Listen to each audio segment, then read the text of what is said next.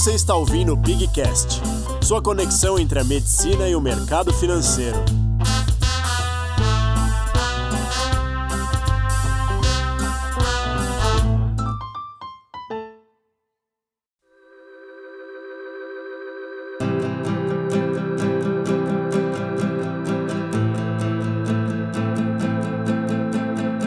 Olá pessoal, tudo bem? Sejam bem-vindos a mais um episódio aí do Pigcast. E hoje a gente trouxe um convidado super especial, que é o Douglas Camilo. Ele é R3 da Clínica Médica aqui no HC. E eu conheci o Douglas quando eu estava no internato, no quinto ano. Ele foi um dos residentes que me ajudou a passar lá no estágio. E lá a gente conversou sobre finanças, investimentos na residência, que é justamente o tema do episódio de hoje. E Conta pra gente um pouquinho de você, Douglas, antes de a gente entrar na parte de investimentos em si. É, você veio aqui pra São Paulo quando? É, como foi esse processo de entrar na residência? Fala um pouquinho pra gente aí. É, então, eu não sou aqui de São Paulo, né? Eu sou do Espírito Santo. Eu formei na Federal do Espírito Santo no final de 2018. É, me mudei aqui para São Paulo logo no comecinho de 2019. É, assim, na verdade, eu sempre quis vir aqui para a USP, né? Foi 2018, aí foi um ano bem sofrido. Tive que estudar bastante para a prova de residência. É, consegui passar e em fevereiro de 2019 cheguei aí. É, fiz aí os dois anos de clínica e agora, é, recentemente, fui promovido a R3 de intensiva, né? Então agora estou começando o R3 de intensiva. Então planejo continuar aqui em São Paulo mais algum tempo ainda. Legal. E você planeja voltar para lá depois, Espírito Santo? Quer continuar aqui em São Paulo? Qual que é? Essa é uma boa pergunta. Eu também nem, nem eu sei responder isso, cara. É, eu, assim, sou aberto, assim, eu não não, não tenho, eu gosto de Vitória, voltaria para lá, mas não, não é uma necessária, uma, uma obrigação assim eu voltar para lá. Se tiver uma boa oportunidade aqui, eu gosto daqui também, gosto de trabalhar aqui, eu ficaria aqui também. Não, legal. É, até um assunto acho que meio complicado, porque São Paulo é uma cidade cara de se morar, né? Talvez uma das mais caras do, do Brasil. E aí até entrando na parte de investimentos em si, na parte do tema do, do episódio, quando você começou a notar a importância de investir, foi agora na residência? Você teve que, enfim, bancar um lugar mais caro e aí é, ter uma, uma grana ali a mais? Foi quando você era, é, era, sei lá, interno, tá na graduação? Quando que foi esse momento que você notou a importância e começou de fato a ir atrás desse conhecimento? É, na verdade, na verdade, assim, desde o... Foi em torno do internato que eu comecei a pensar que seria importante eu pensar em fontes alternativas de renda. É, nesse momento ainda não pensava necessariamente em bolsa de valores, mas alguma coisa que pudesse me dar uma fonte alternativa de renda além da medicina.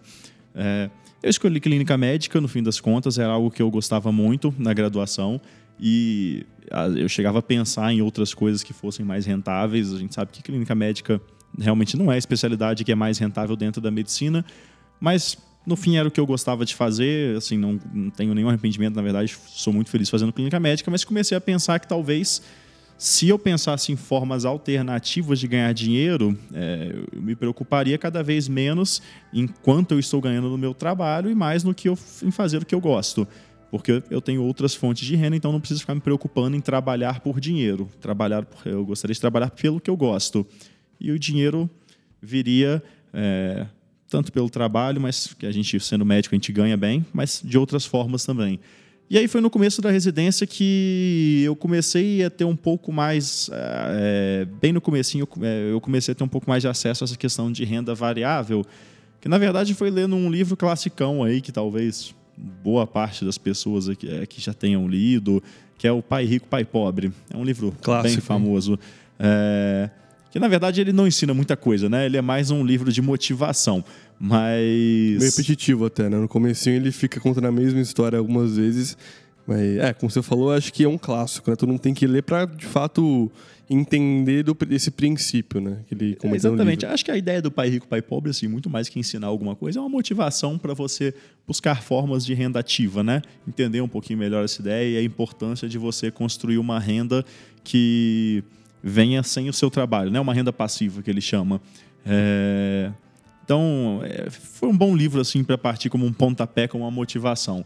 E a partir daí eu comecei a me aprofundar mais, comecei a ler outros livros. É, pra, é, assim, igual eu falei, o Pai Rico, Pai Pobre, ele não ensina nada de investimento, ele só te motiva a fazer isso.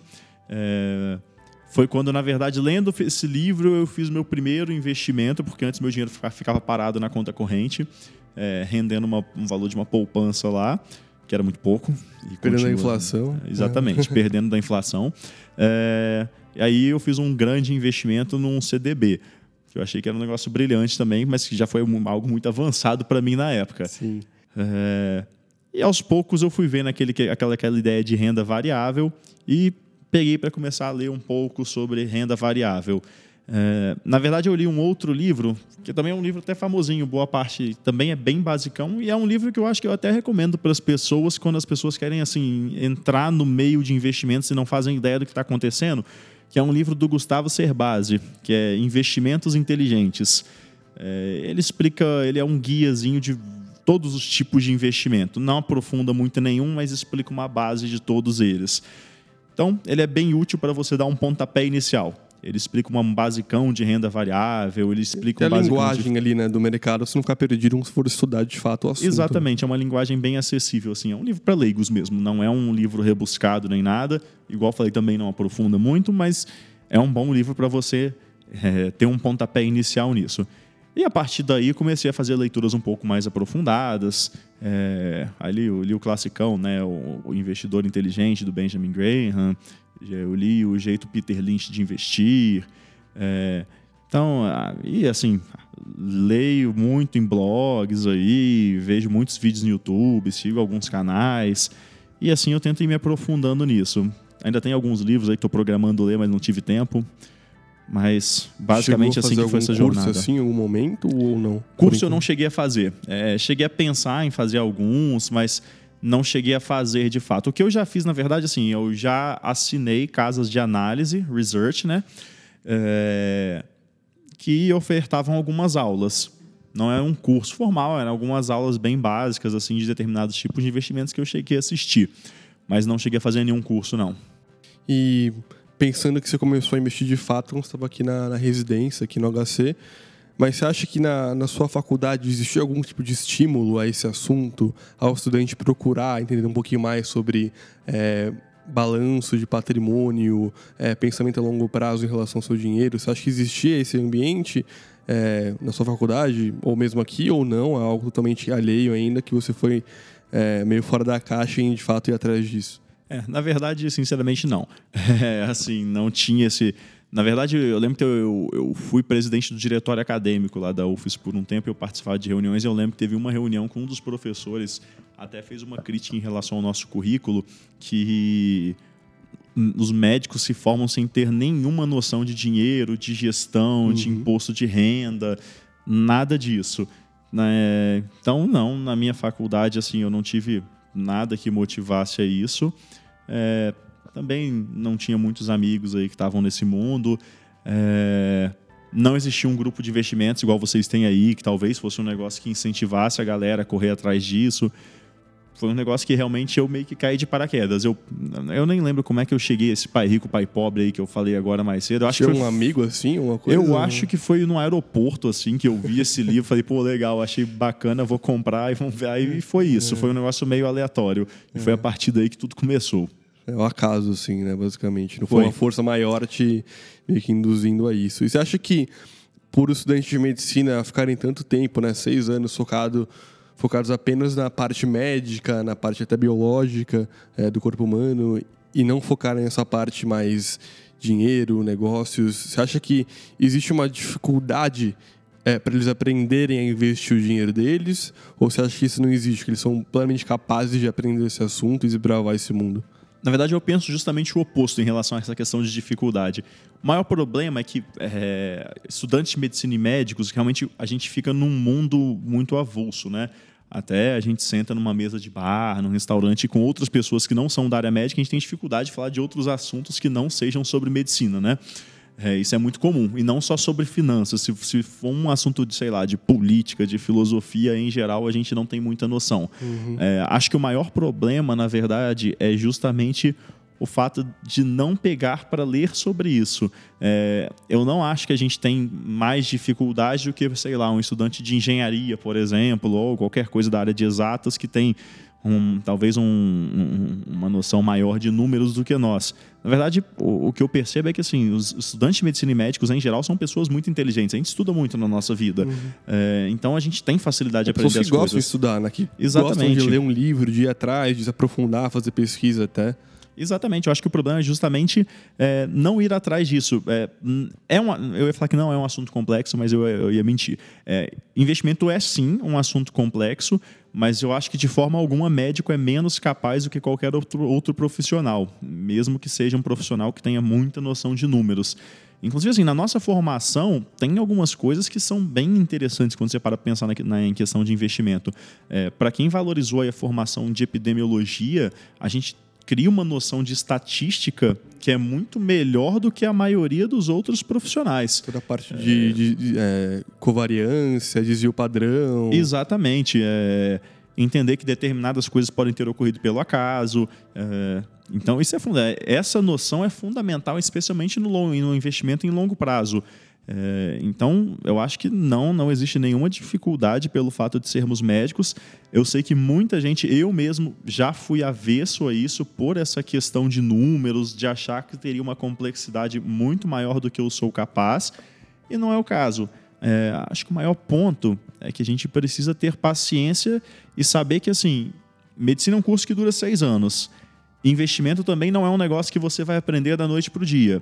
Investimento é algo que você vai aprender a vida inteira, construindo ao longo de anos. capacidade de poder, de fato, como você falou, acho que tem que pensar no longo prazo, né? Essa questão de ser muito imediatista, de querer fazer dinheiro no curto prazo, de querer construir um patrimônio gigantesco e atingir toda a parte de independência financeira em, sei lá, dois, três anos, que é uma ilusão, né? Acho que acaba afastando as pessoas disso. Pô, acho que não vou aprender esse assunto em tão pouco tempo, então acho que eu vou nem aprender.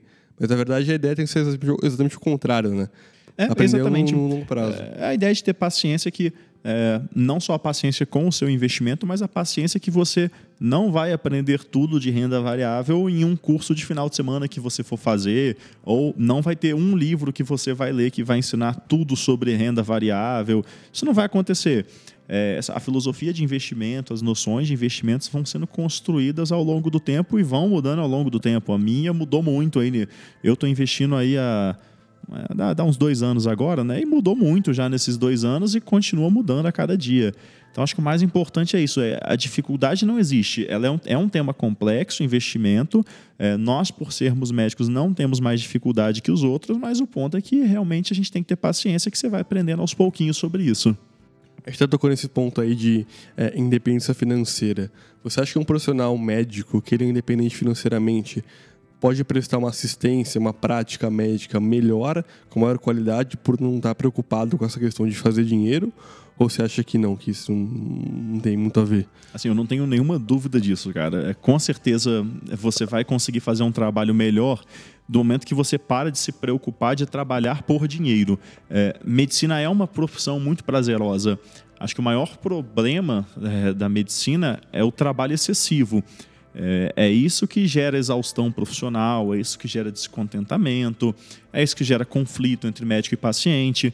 Agora, do momento que você trabalha no ambiente que você gosta, fazendo algo que você gosta, com uma carga horária aceitável, é, eu acho que a, nossa, o nosso trabalho ele é extremamente prazeroso. E é nisso que a independência financeira entra, de você não ficar preocupado de querer trabalhar muito é, porque você precisa ganhar dinheiro é, e mesmo trabalhar em um lugar que você não gosta de trabalhar porque ele paga melhor. É, tendo essa visão aí de longo prazo, e não é nem tão longo prazo assim, eu estou falando de um, um médico começa a investir com 25 anos, 24, aos 40 ele já consegue ter construído um excelente patrimônio, se ele tiver um, uma boa programação e aos 40 anos você já consegue trabalhar de, de forma muito mais tranquila do que você estaria se não, sem ter feito esse planejamento. Então, acho que sim, de forma, é, com certeza, isso interfere na assistência, isso interfere na sua felicidade, que é o mais importante de tudo, né? Perfeito. E você sente essa noção é, entre seus colegas médicos já é um consenso ou está muito longe é, das pessoas pensarem assim ainda, dos residentes pensarem assim ou até médicos recém-formados? É que eu acho que o maior problema das pessoas pensarem assim é que as pessoas não têm nem ideia do que, que seja essa independência financeira. É Então, talvez só, só para quem está. Tá, a, a ideia da independência financeira é você ter uma renda que cai na sua conta todos os meses sem que você faça muita coisa. É o, conceito lá do pai rico, pai pobre de fazer o dinheiro trabalhar para você, né? É, é isso que é independência financeira. E o que eu percebo é que sim, isso é um negócio que a maioria das pessoas não sabe nem que existe, não sabe nem que é possível existir um negócio desses. É, especialmente em renda variável.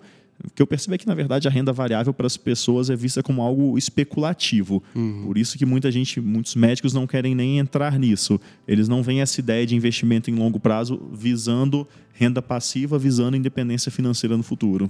Não, perfeito. Eu acho que ainda, agora indo para uma parte mais prática, né? Então, pô, sou residente, estou ouvindo aqui esse papo, fiquei super interessado em aprender mais sobre o assunto, mas eu estou com medo, é, não sei por onde começar. Então conta pra gente quais foram os seus maiores desafios quando você começou a de fato entrar nesse mundo, a estudar esse assunto e indo para o dia de hoje, quais são os seus desafios hoje, né? O que, que você encontra é, para estudar que você vê uma barreira maior aí de aprendizado, uma curva mais longa de aprendizado? Quais são os seus desafios hoje para estudar esse tipo de assunto? Um dos meus maiores desafios era e continua sendo o mesmo, que é a questão da falta de tempo, né? É, a gente trabalha muito, então a gente não, não costuma ter muito tempo para ler tanto quanto gostaria, por mais que você queira aprender mais sobre isso. É, esse foi um dos meus principais desafios no começo, que eu quando eu comecei a investir é, eu achei isso eu, achei esse tema de investimento super legal então não é eu não lia eu não fazia esforço para ler algo que eu gostava de fazer mas ao mesmo tempo estando na residência eu precisava estudar, né, medicina. Então acho que o maior desafio foi conciliar esse tempo aí é, de leitura sobre investimentos e dividir com leitura sobre medicina e o próprio trabalho. É, eu consegui reverter um pouco isso quando eu comecei a ter essa noção. É, eu comecei aos poucos a construir uma filosofia de investimentos que era uma filosofia baseada em paciência. É, de não comprar coisas de forma intempestiva, de ler com calma sobre os ativos, entender que na minha situação de vida atual é, eu não tenho tanto tempo para ficar lendo. Então, assim, eu levei muito em consideração a, a ideia de que a nossa aversão a risco é muito maior do que o nosso desejo por lucro. Não sei se deu para entender isso aí. É, é um conceito de psicologia. A gente tem um medo de perda muito maior do que a gente deseja ganhar. Então, se eu ganhar se eu dobrar o meu patrimônio, eu vou ficar feliz, mas eu não vou ficar tão feliz quanto eu ficaria triste se meu patrimônio caísse pela metade. Então, o que, que acontece?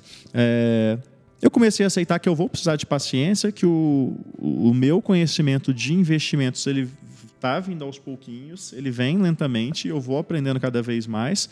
E, mesma coisa, o tempo de ler sobre os ativos nos quais eu invisto.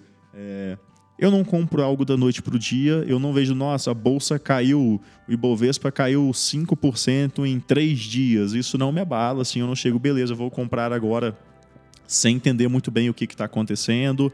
É, ou então, ah, apareceu um, alguém falou que tem um ativo que é o ativo do momento. É, eu não compro sem ler isso com calma. Então, foi uma filosofia que eu construí para tentar e eu não fico mal com isso. Ah, eventualmente esse ativo realmente valorizou muito, eventualmente eu perdi uma grande oportunidade, mas tudo bem, eu não fico preocupado com isso. É, o que eu prefiro é ter uma carteira que eu fico tranquilo com ela, que eu não vou me desesperar no meu dia a dia para querer uhum. olhar como é que estão meus investimentos. E atualmente, assim, o meu maior desafio realmente é a questão do tempo. É, eu gostaria de ter mais tempo para ler sobre os ativos, eu não tenho tanto tempo assim, mas o tempo que eu tenho, eu tenho conseguido fazer algo legal. Assim, eu, na, na, eu tive nas minhas férias aí do ano passado, eu já comecei a me programar para ver como é que eu queria fazer minha carteira esse ano, o que, que eu tava, o que, que qual que era o meu planejamento. Óbvio que isso pode mudar dependendo da circunstância, é, mas eu já tenho uma ideia pré-formada para esse ano inteiro. Então, meu planejamento é só seguir isso aí agora. E você falou do tempo, acho que para a gente também, questões de medicina, realmente a questão que mais impacta, né? Então, a gente pode juntar vários artigos para ler, ver cursos para fazer, mas de fato a medicina é exigente, né? Demanda tempo, demanda esforço, demanda energia. É, então, em termos mais práticos, quantas horas vai por semana você tem de dedicar em média aí para estudar o mercado, para ler livros, para é, buscar ativos? Quanto mais ou menos você consegue dedicar? Olha, isso realmente é bem variável, viu? Porque depende muito da semana em que eu me encontro. É, assim, ver vídeos de investimento, que vídeo é um negócio mais rápido, eu tento ver assim, se possível, todos os dias. Porque é um, não, óbvio que não são vídeos de duas horas, Claro. vídeos curtos, assim, vídeos de 15 minutos, vídeos de 20, de 20 minutos. É, e para mim isso é algo até prazeroso. Não é como se fosse um negócio que, nossa, eu estou cansado aqui, vou ver um vídeo de investimento, vou me cansar mais ainda. Não, é algo que eu acho é, interessante, divertido. Na verdade, é, não sei se você concorda comigo, mas quando você entra nesse mundo de investimento, você começa a achar divertido isso. Não é um negócio que assim, você fica, nossa, estou sofrendo aqui por É estudar isso. engraçado que quando você começa a sair na rua e você conhece as empresas já do mercado, você a pensar, putz, essa empresa aqui é, tem um balanço X, mas eu vou na loja e tá diferente. E aí você vai meio comparando no seu dia a dia e pensando no mundo através das empresas. Vai no mercado, você vê a Camil lá, pô, Camil tá na bolsa, mas também tem o arroz aqui. Você vai é, relacionando isso com a vida real. Acho que é muito interessante, né? Ter essa correlação. É, ou então eu chegar no bar e falar, não, porra, vocês pediram Heineken não, né, cara? Eu tenho, eu sou da Ambev, bicho. Exatamente. só, só- só pode coisa da Ambev. Colorado pode ser, que tá, a Ambev comprou, então Comprou, tá, é. tá valendo. Exatamente, é. Mas, sim, isso se torna algo divertido. É, então, assim, não tem um tempo determinado. Eu tento ver todos os vídeos, todos os dias algum vídeo. É, livro, eu confesso que eu tô tendo muito pouco tempo para ler. É, então, o que eu leio, é igual eu falei, eu, eu assino uma casa de análise, duas na verdade. Então, o que eu costumo ler, assim, toda semana são os relatórios que eles mandam das novidades.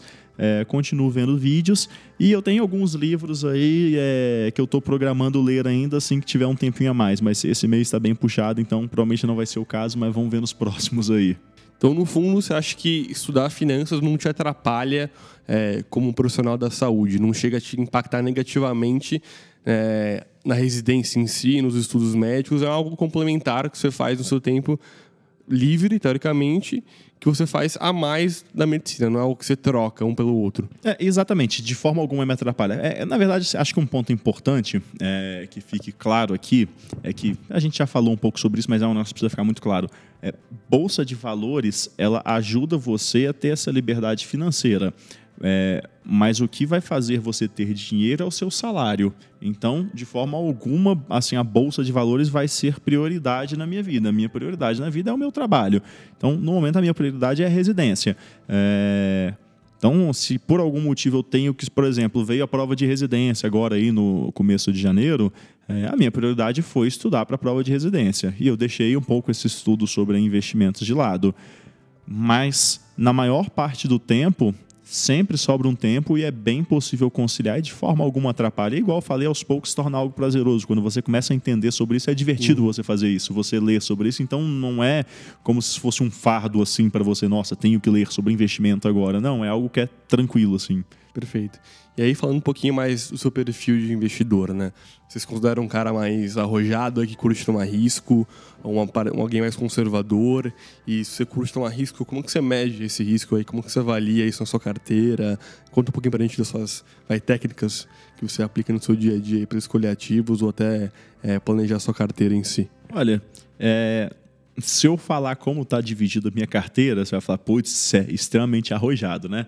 Mas assim, que basicamente 85% de todo o meu patrimônio está em renda variável. É, então, assim, eu, eu, eu tenho uma divisão aí, de, eu penso às vezes em colocar 100%, mas eu tenho uma divisão aí que é arrojada. Mas a minha carteira de ações, eu considero que é uma carteira bem conservadora, assim. É, eu gosto muito de investir nos ativos que são mais previsíveis. É, que são ações, são as empresas mais consolidadas no mercado, que pagam dividendos constantemente, que têm lucros recorrentemente. Eu evito empresas cíclicas. Eu evito empresas de commodity, mas eu tenho algumas na carteira, mas não é a base da minha carteira. É, mas então, assim, a base da minha carteira é setor financeiro, saneamento e elétricas, que acho que são esses é, são os três setores aí de empresas que são mais previsíveis, né? É, elétricas, um clássico, assim, o lucro das elétricas ele é, ele cresce lentamente ao longo dos meses e anos, mas ele é extremamente previsível. Então, não são ativos que vão crescer muito, eles crescem mais do que a renda fixa. É, mas são ativos relativamente conservadores. E eu, eu reservo uma partezinha da minha carteira aí para empresas um pouco menores também, mas a base da minha carteira são é, esses três setores aí. Interessante que você falou três setores que teoricamente estão um pouco longe é, da nossa realidade como médico, né, no nosso dia a dia. Você chega a investir em empresas da área da saúde, tem uma Fleury, uma Intermédica, uma Rap Vida, é, ou algum fundo imobiliário de hospital assim, ou não? Você não chega a investir nesse tipo de ativo? Eu tenho uma parcela pequena em Fleury, mas só. É, outros ativos desses aí não. É, na verdade, o que me incomoda um pouco. Eu não tive muito tempo ainda para ler sobre esses outros ativos aí, Apvida, Notre Dame, é, Qualicorp, esse, é, essas empresas Reddor aí. que entrou agora. Reddor que entrou agora, mas que é que, é que é, essas aí me incomodam um pouco porque elas vão um pouco contra a minha filosofia de investimentos, porque essas são esses são ativos que negociam a múltiplos muito altos, né? Porque são ativos que o mercado é bem otimista com eles e acho que realmente é um setor que vai crescer. É por isso que o mercado precifica tanto assim, mas eu acho que eu tenho pouco conhecimento para comprar ativos caros. É... Esse é um dos motivos pelo qual eu tento preferir essas empresas mais previsíveis aí de setor de saneamento, elétrico e financeiro, que são setores que dependem menos aí dessa investigação mais aprofundada do setor, são setores bem previsíveis. É um pouco diferente desses outros setores aí. Então, é, eu não tenho muito conhecimento para investir nesses ativos aí, especialmente que eles estão negociando por múltiplos mais altos aí, um PL de 30. Conta é pra gente aqui que é múltiplo, o pessoal que não, que não tá entendendo, que, que não acompanhou. O que, que são múltiplos de uma empresa? Tá, é que eu sempre gosto de fazer uma analogia é, quando a, a, galera me pergunta o que é investir numa ação. É, Digamos que você compra uma padaria por 300 mil reais e essa padaria faz um grande sucesso. É, você começa a lucrar muito com essa padaria. Você começa a lucrar 10 mil reais por mês com essa padaria que você investiu 300 mil para montar. É, uma pessoa vê essa sua padaria tendo muito lucro e ela vai fazer uma oferta para você por quanto que ela vai querer comprar a sua padaria. Obviamente você não vai vender sua padaria por 300 mil. Porque a sua padaria que. Ok, você pagou 300 mil, mas sua padaria, nesse momento, pelo sucesso que ela está fazendo, ela está valendo muito mais que 300 mil. Se você for vender sua padaria, é, o, o, seu nome, no caso, é, você vai vender por um valor muito maior do que isso. Por exemplo, você vai pedir um milhão, talvez, não sei. Pode ser que sim, pode ser que vale a pena. Um milhão na sua padaria que está fazendo tanto sucesso assim. E seria, teoricamente, o valuation que a gente tanto fala, né? Que é o valor justo por um empreendimento. Exatamente. E, na verdade, assim, na bolsa de valores, quem dá o valor aos ativos é o próprio mercado, ou seja, somos nós. Somos nós, são os fundos. Nós, assim, obviamente, especialmente os fundos, mas pessoa física também. É... Então, uma empresa que está indo muito bem, uma empresa que é muito promissora, é como essa padaria, que foi. Eu, ela vale 300 mil no papel, mas pelo fato de ela estar fazendo muito sucesso, é, o mercado precifica ela, por exemplo, em um milhão. Qual que é o problema disso? É, pode ser que de fato essa padaria vale um milhão de reais. Talvez valha a pena pagar, pagar um milhão de reais uma padaria que está dando 10 mil reais de lucro por mês. Mas pode ser que aconteça, por exemplo, de o dono da padaria querer cobrar 5 milhões de reais. Bom, assim, apesar de ser uma padaria que está fazendo muito sucesso, talvez 5 milhões seja um valor meio desproporcional para essa padaria. É, ou pode ser que essa padaria lucrou muito por um motivo de acaso, assim, talvez ela tinha acabado de abrir, e aí foi uma sensação e depois o lucro vai cair. É, então, no mercado acontece algo parecido. Tem determinadas empresas que quando a gente fica bem otimista com essa empresa, é, e pode ser com ou sem razão, a tendência é o mercado precificar esse ativo num preço mais alto. É, então o valor da ação sobe. sobe. Só que, eventualmente, isso, podem acontecer equívocos nisso. Né? Pode ser que a gente tenha sido extremamente otimista e é um ativo que não era tão bom assim, na verdade. Ele, tava, ele ameaçou começar a crescer, mas, por exemplo, surge um escândalo de corrupção na gestão da empresa. É, quando sai, surge um escândalo de corrupção, é, a gente descobre que tem vários erros contábeis no relatório da empresa. O que, que acontece com o preço desse ativo? Ele vai despencar. É, então, não só isso, mas É, essa que é a ideia de você falar que um ativo está sendo negociado por múltiplos mais altos. É porque o mercado está otimista com esse ativo. E o mercado pode ter razão e talvez o mercado está sendo otimista, mas não tão otimista quanto esse ativo vai chegar. E aí que está o ponto. Mas pode ser que não também.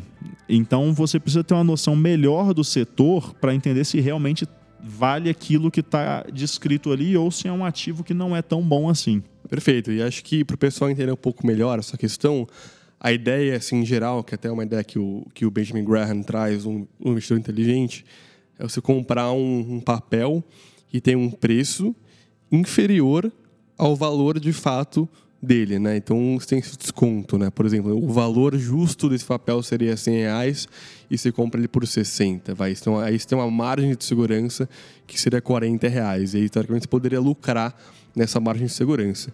Isso pensando que o mercado ele é ineficiente, né? Se você for pensar pela teoria do mercado eficiente, o, todo o mercado já precifica corretamente e aí não tem esse, esse, spread, esse spread entre valor para esse valor, né? É, e Douglas, acho que até entrando na parte que você falou de, pô, o médico não tem tempo de, de analisar os papéis, não tem tempo de acompanhar de, de perto, de falar é, com, enfim, toda a parte de relação de investidor, de ir atrás, de na, ali no chão de fábrica, ver como está a fábrica em si. O médico não tem esse tempo. Então, você acha que vale a pena é, médicos aportarem em fundos de investimento? Ou você acha que as taxas que eles cobram são tanto quanto abusivas e vale a pena o médico realmente deixar um tempo a comprar o papel pessoa física ali no varejo? É, ou até entrando na questão de ETF, né? É, você acha que vale a pena o médico investir em ETF e aí está exposto à renda, renda variável através de um MOVA 11, um EVB 11, um SMAL 11?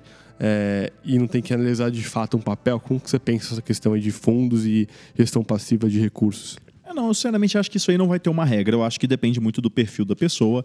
É, igual eu falei, eu gosto de ler sobre os ativos, mas também entendo que vão existir pessoas que não gostam de pegar para ler sobre isso, não gostam de pegar e ficar olhando o balanço das empresas. É, eu acho sim que todo mundo tem que ter uma parcela do seu capital investido em renda variável. Isso é um ponto. É, Agora, como vai ser? Eu não acho que é errado investir em fundos de investimento, mas assim, investir em fundos de investimento é mais fácil do que investir em ações, com certeza. Mas você também tem que ter noções sobre por que, que você vai escolher aquele fundo de investimento. Então, isso é algo a ser estudado. É, e sim, sobre os ETFs, eu acho uma excelente alternativa é, para quem não está afim de ler sobre os ativos de fato. É, para quem não sabe, ETF é uma sigla que significa Exchange Traded Funds. São, basicamente são fundos. O que, que são fundos? É, um gestor administra dinheiro de várias pessoas é, e ele compra ativos com esse dinheiro. O que, que é esse ETF que a gente está falando, que o Marcelo falou do BOVA 11, o Small 11? É, basicamente são fundos que são geridos de forma passiva, assim digamos. É, ou seja, eles replicam um determinado índice. Então, por exemplo, o Ibovespa atualmente, as principais empresas do Ibovespa são Vale, Petrobras, Itaú, Bradesco, Banco do Brasil, não lembro certinho os percentuais. Por aí mesmo, acho. Mas é, basicamente o ETF ele vai comprar ações exatamente de acordo com o percentual que está previsto no Ibovespa. Isso no caso do BOVA 11, né? É... Então, qual que é a ideia disso? É, é relativamente seguro, porque se o índice estiver valorizando, você vai valorizar também, e é relativamente acessível. É, eu acho que tem um ponto aqui no Brasil que a gente ainda está engatinhando em ETFs, né? É, os ETFs brasileiros basicamente são passivos, né? Então, não, acho que não vou entrar muito nesse mérito, senão a gente vai aprofundar demais, mas o maior problema dos ETFs brasileiros é que, basicamente, pelo modelo deles, é, eles compram mais um ativo quando ele está mais caro e ele vende esse ativo quando ele fica mais barato, que é justamente o oposto da ideia do Benjamin Graham, né? Exato. Porque do momento que o ativo valorizar mais e ele começa a ter um percentual, por exemplo, a Vale aí, que subiu de 40 reais para 100 reais, é o que, que acontece? Ela começa a ter um valor mais importante dentro do Ibovespa. A margem dela diminui. Então o que acontece é que esse ETF ele vai tendo que aumentar a participação dele na Vale no momento que ela está em preços mais altos, né? É, e o oposto também acontece. Quando o ativo cai, que talvez seja a hora de comprar o ativo, ele vai ter que vender, porque o ativo está caindo, né? Esse é o maior problema. Isso provavelmente limita lucros, né? Mas para quem não está afim de ficar lendo sobre isso, para quem, é, como eu e Marcelo, aí, não gosta de ficar lendo sobre os ativos, analisando balanço, esse tipo de coisa, não acha isso divertido, acha que isso vai ser um grande fardo, acho que sim, ETF é uma excelente alternativa, talvez até melhor do que fundo, porque ETF é mais fácil do que fundo, porque o fundo você também vai ter que entender um pouquinho melhor o que, que é aquele fundo, qual é a filosofia daquele fundo, é... é conhecer o gestor por trás, né? Que acho que um muito comum é você avaliar por, pô, é, não sei, vai, Alaska é, Black, aí teve um super rendimento no passado porque investiu em Magalu. Só que acho que olhar só o rendimento passado é a análise mais superficial que existe, né? Você tem que comprar de fato a cabeça do gestor que está gerindo, né? Então às vezes, às vezes, muda essa equipe, né, que está gerindo dinheiro. Você nem viu, às vezes está comprando um mau fundo, né? Então acho que são questões mais complexas do que analisar um ETF de fato. Exatamente. Então esse é o ponto. Acho que ETF é o investimento em renda variável mais simples de todos. Então, acho que para quem não tem noção de nada do que está acontecendo, mas quer se expor em renda variável de alguma forma, ou até assim, você está muito angustiado, você quer muito investir em renda variável, mas você não sabe onde você vai investir, eu acho que ETF é uma excelente alternativa para você expor uma parte do seu capital. É, e depois, enquanto você vai. Aí, se você quiser ler mais sobre renda variável, achar, não, beleza, agora eu já tenho um conhecimento melhor e quiser comprar seus próprios ativos, tudo bem. É, por exemplo, em, a, acho que indo um pouco mais além, né? É, eu tenho algum. Eu, eu tenho ideia já de. Eu tenho planejamento, de, eu não tenho nada de investimento internacional. Então. Vou isso agora, inclusive. É. Então, eu acabei pulando etapas aí. Eu não tenho nada de investimento internacional, é algo que eu planejo entrar. É, a princípio, a primeira coisa que eu quero fazer é comprar um ETF. Então. É, eventualmente, quando eu tiver mais tempo ali sobre os ativos, eu leio sobre os ativos, mas minha primeira exposição vai ser em ETF. Não é nem que eu não tenho nada internacional, eu tenho um fundo de investimento sim que investe em ações estrangeiras, que é o Western. Ele é relativamente famoso, é um fundo grande aí. É... Mas planejo mudar aí e começar a comprar um ETF. Até porque nos Estados Unidos ETF é diferente do Brasil, né? ETF nos Estados Unidos você tem um milhão. Então... Exatamente, acho que lá é um mercado muito mais maduro, né? Tem, até que você falou da gestão passiva e ativa de ETF, lá existem diversos é, fundos que tem alguns critérios aí, né? É, por exemplo, tem o, o Dividend Aristocrat, né? Que ele vai investir em empresas que pagam, se não me engano, um dividendo crescente nos últimos 25 anos. E além disso, tem um valor de mercado de no mínimo 3 bilhões. Isso para o mercado americano, né? Que é um mercado muito mais maduro que o nosso. E segundo alguns estudos, tem uma maior probabilidade de renderem mais no longo prazo e bater o mercado, enfim. São estratégias muito mais complexas e muito mais robustas do que tem no Brasil. Né? Acho que o mercado brasileiro ainda tem muito que crescer, é, amadurecer, se expandir. E acho que esse momento faz parte também da pessoa física, né? de começar a investir mais. Até o número de CPFs tem dobrado aí ano a ano. Então acho que essa função também cobrar é, um serviço aí melhor aí da B3, da CVM, enfim, e de fato aportar, o seu dinheiro, né? Tá exposto a esse risco, é, nem que seja através de um ETF mesmo, uma coisa mais simples e, assim, sentir o mercado, né? O que você acha disso aí, Douglas? Não, concordo plenamente. Acho que é exatamente isso. É, é, eu, por exemplo, assim, quando eu comecei a investir, eu comecei comprando ações de cara, mas é porque eu não tinha essa noção de ETF. É, se eu fosse recomendar para uma pessoa que tem pouca noção de bolsa de valores, mas ela quer começar a investir em renda variável, que a primeira coisa que ela faça seja um ETF. Enquanto que, ok, você está exposto na renda variável ali, não vai ser tão legal, porque não precisa ser um gênio para comprar um ETF, você não precisa acompanhar nada, é, mas você vai ter tempo para ir lendo sobre outros ativos. É, estuda por trás, ali, enquanto você está exposto, está estudando por trás outros ativos. É justamente esse que é o ponto. É, eu vou dar meu exemplo aí, uma das, um dos ativos que eu comprei aí em 2019, logo antes da, da pandemia, foi um ativo que eu não compraria de forma alguma hoje, assim, é, mesmo sabe, óbvio que agora eu sei que veio o Covid, assim, mas é, é um ativo que olhando para trás foi um erro completo, mas que está fora da minha filosofia de investimentos.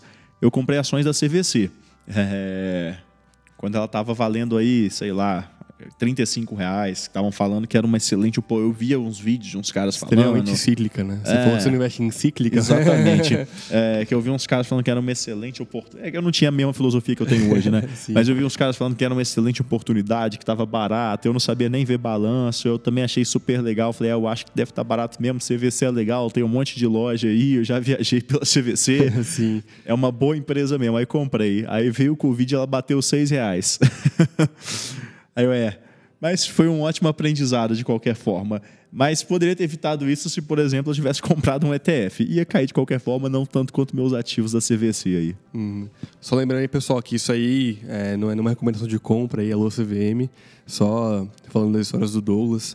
E, e Douglas, fala pra gente, o que, que você acha que falta no cenário médico hoje em dia para esse assunto ser mais difundido? Você acha que tem alguma barreira, algum tipo de é, enfim, instituição que impede que esse assunto seja mais difundido, ou até a própria linguagem que é zero voltada para os médicos? O que você acha que é uma, a grande barreira aí é, para médicos começarem a se expor mais à renda variável, como a gente falou agora há pouco? Eu acho que, sinceramente, na verdade, a barreira não é nem para médicos, né? É o que a gente estava até falando mais cedo, é que, na verdade, no Brasil a gente está engatinhando ainda na, na, na Bolsa de Valores, né?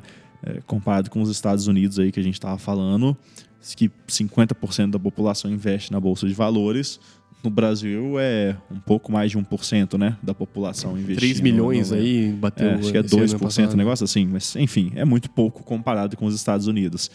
Então, na verdade, acho que não é médico em si, é a população como um todo. É, E eu acho que médicos, como outros profissionais que são bem instruídos, na verdade, são, é um grande grupo que tem um dos potenciais de migrar para Bolsa de Valores, porque são pessoas que conseguem entender o que está acontecendo, entendeu? É, eu acho que o maior problema é que no Brasil, é, o que a gente estava discutindo mais cedo ainda, a- as pessoas têm uma visão muito especulativa da Bolsa de Valores, as pessoas não têm muita ideia do que, que se trata a Bolsa de Valores. É, as pessoas não entendem muito bem qual é a ideia da Bolsa de Valores. Esse é o maior problema, isso afasta as pessoas de lá. As pessoas acham que, não, isso é um. é, quando você vê aquele filme lá de Wall Street, você acha que aquilo é um negócio que não é para você. E Bolsa de Valores não é aquilo, né? É engraçado que esses dias eu vi um post, né, é, comparando, né? Tem uma notícia de um, de um trader aí, day trader, que perdeu 240 mil reais numa operação live no YouTube, né? E aí a notícia viralizou extremamente, milhares de compartilhamentos.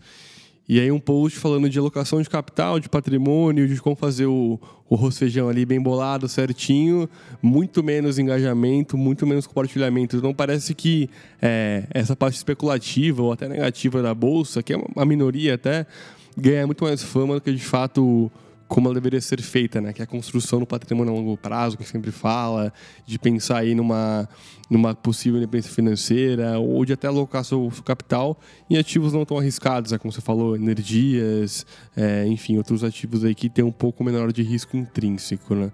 É, então acho que talvez mudar esse paradigma aí, tanto para os médicos em si quanto para toda a população brasileira, acho que é essencial, né? Para de fato mais gente é, ter a coragem de colocar o CPF ali na B3 e é, começar a comprar ativos financeiros. né? Sim, com certeza.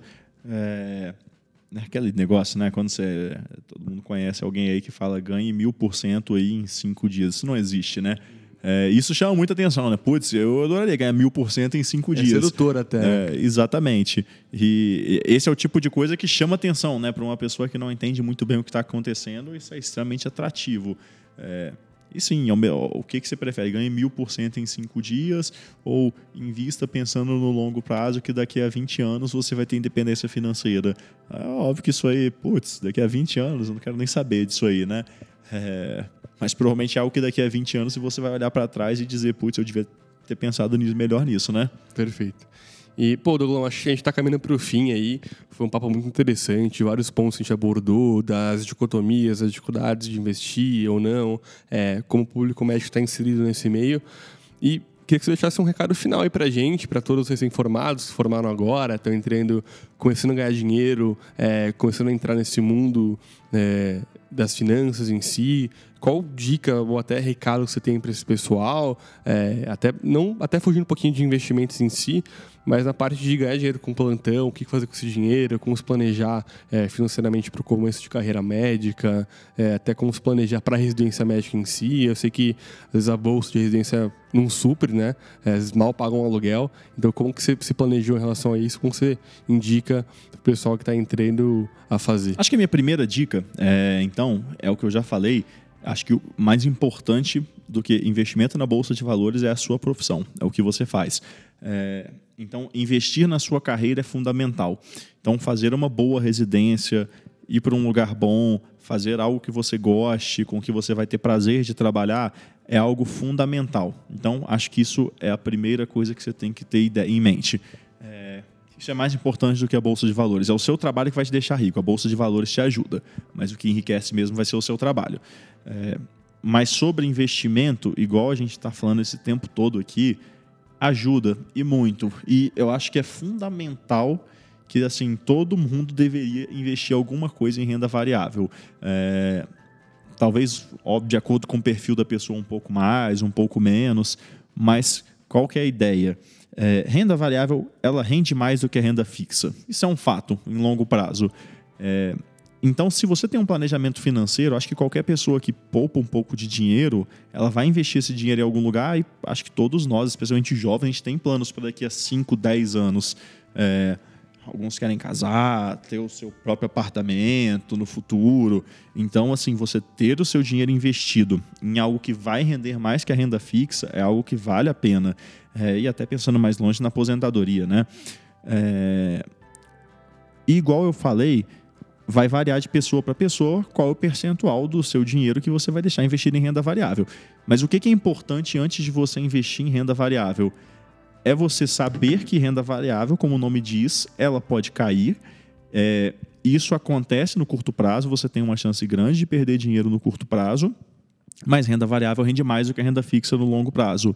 Então, não se importar com oscilações de mercado em curto prazo, não tentar ganhar dinheiro com isso, deixe o dinheiro quieto e ele vai e deixe ele rendendo lá. Você vai ganhar dinheiro depois de algum tempo.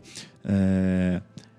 Acho que esse que é o principal. Acho que todos devem investir em renda variável, tendo a noção que renda variável é para o longo prazo. É... Não é para comprar renda variável pensando em ganhos imensos do dia para a noite. Isso não vai acontecer, isso é ilusão, isso é mentira. É... Acho que a grande ideia é isso. Então, comprem renda variável e invistam para o longo prazo. E até pensando na, na parte mais médica aí, então, é, pessoal recém-formado está no plantão agora, você chegou a dedicar assim, plantões só para investimento? Como que você faz esse balanço aí? Até porque a renda do médico aí no começo da carreira até varia, né? É, então, como que você, você dedica uma porcentagem mensal do que você ganha? Ou é um valor mesmo? Como que você enxerga essa questão? É, sim, eu acho que é fundamental você dedicar uma parte do que você ganha por mês para investimentos. Sim, tem esse ponto. É, assim, é, na residência, é, eu, por exemplo, eu não tinha uma renda muito fixa cada mês. Eu, minha renda variava imensamente cada mês, porque tinha mês que eu estava em estágios mais tranquilos, então eu dava mais plantões. É, tinham meses que eram um pouco mais puxados, então eu dava menos plantões. Então o valor que eu ganhava variava. É, mas o valor que eu gasto é relativamente fixo. Então uhum. eu tenho um valor que eu gasto e que é fixo e que eu tento também não extrapolar muito disso. Eu tenho é, isso em mente. Eu assim, não sou uma pessoa que gasta muito. É, e o que sobra em relação ao que eu gasto, tudo isso eu invisto. É, sempre do que eu gasto sobra bastante coisa.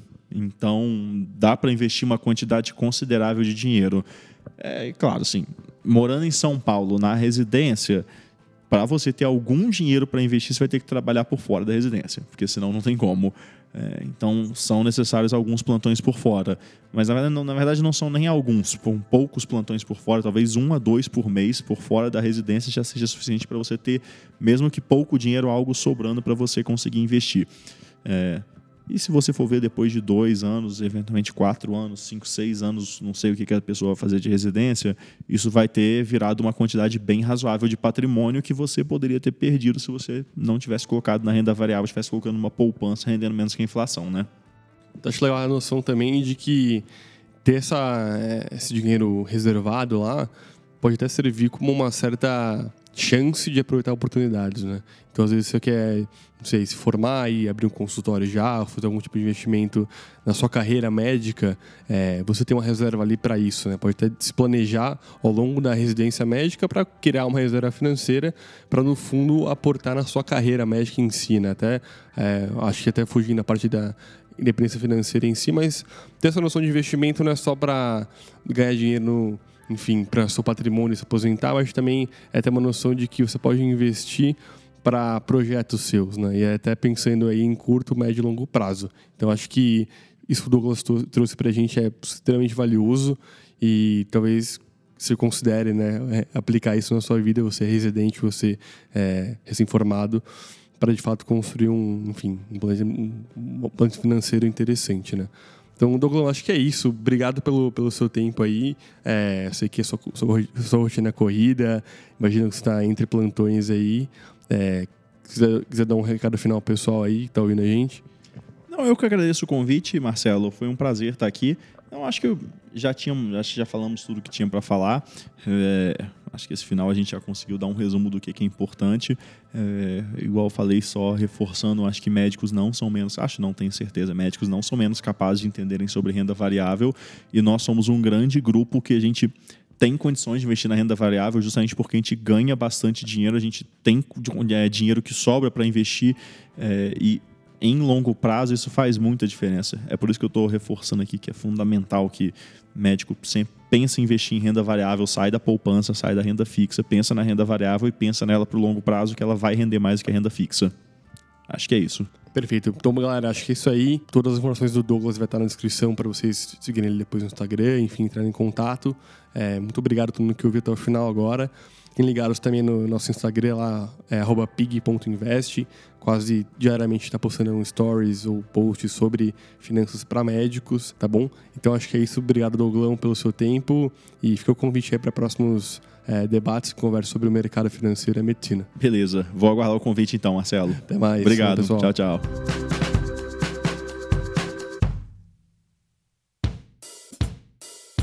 E antes de terminar, você que acabou de ouvir a gente, não esquece de seguir o nosso Instagram, pig.invest. Lá o espaço é livre para tirar dúvidas sobre qualquer assunto do mundo das finanças ou sugerir temas novos para o podcast. Ainda não segue a gente no Spotify? É a melhor forma de ficar sabendo dos novos episódios e acompanhar nosso conteúdo. Compartilhe aí o episódio com aquela amiga ou amigo que merece ouvir esse conteúdo único. Espero que você tenha gostado e até a próxima!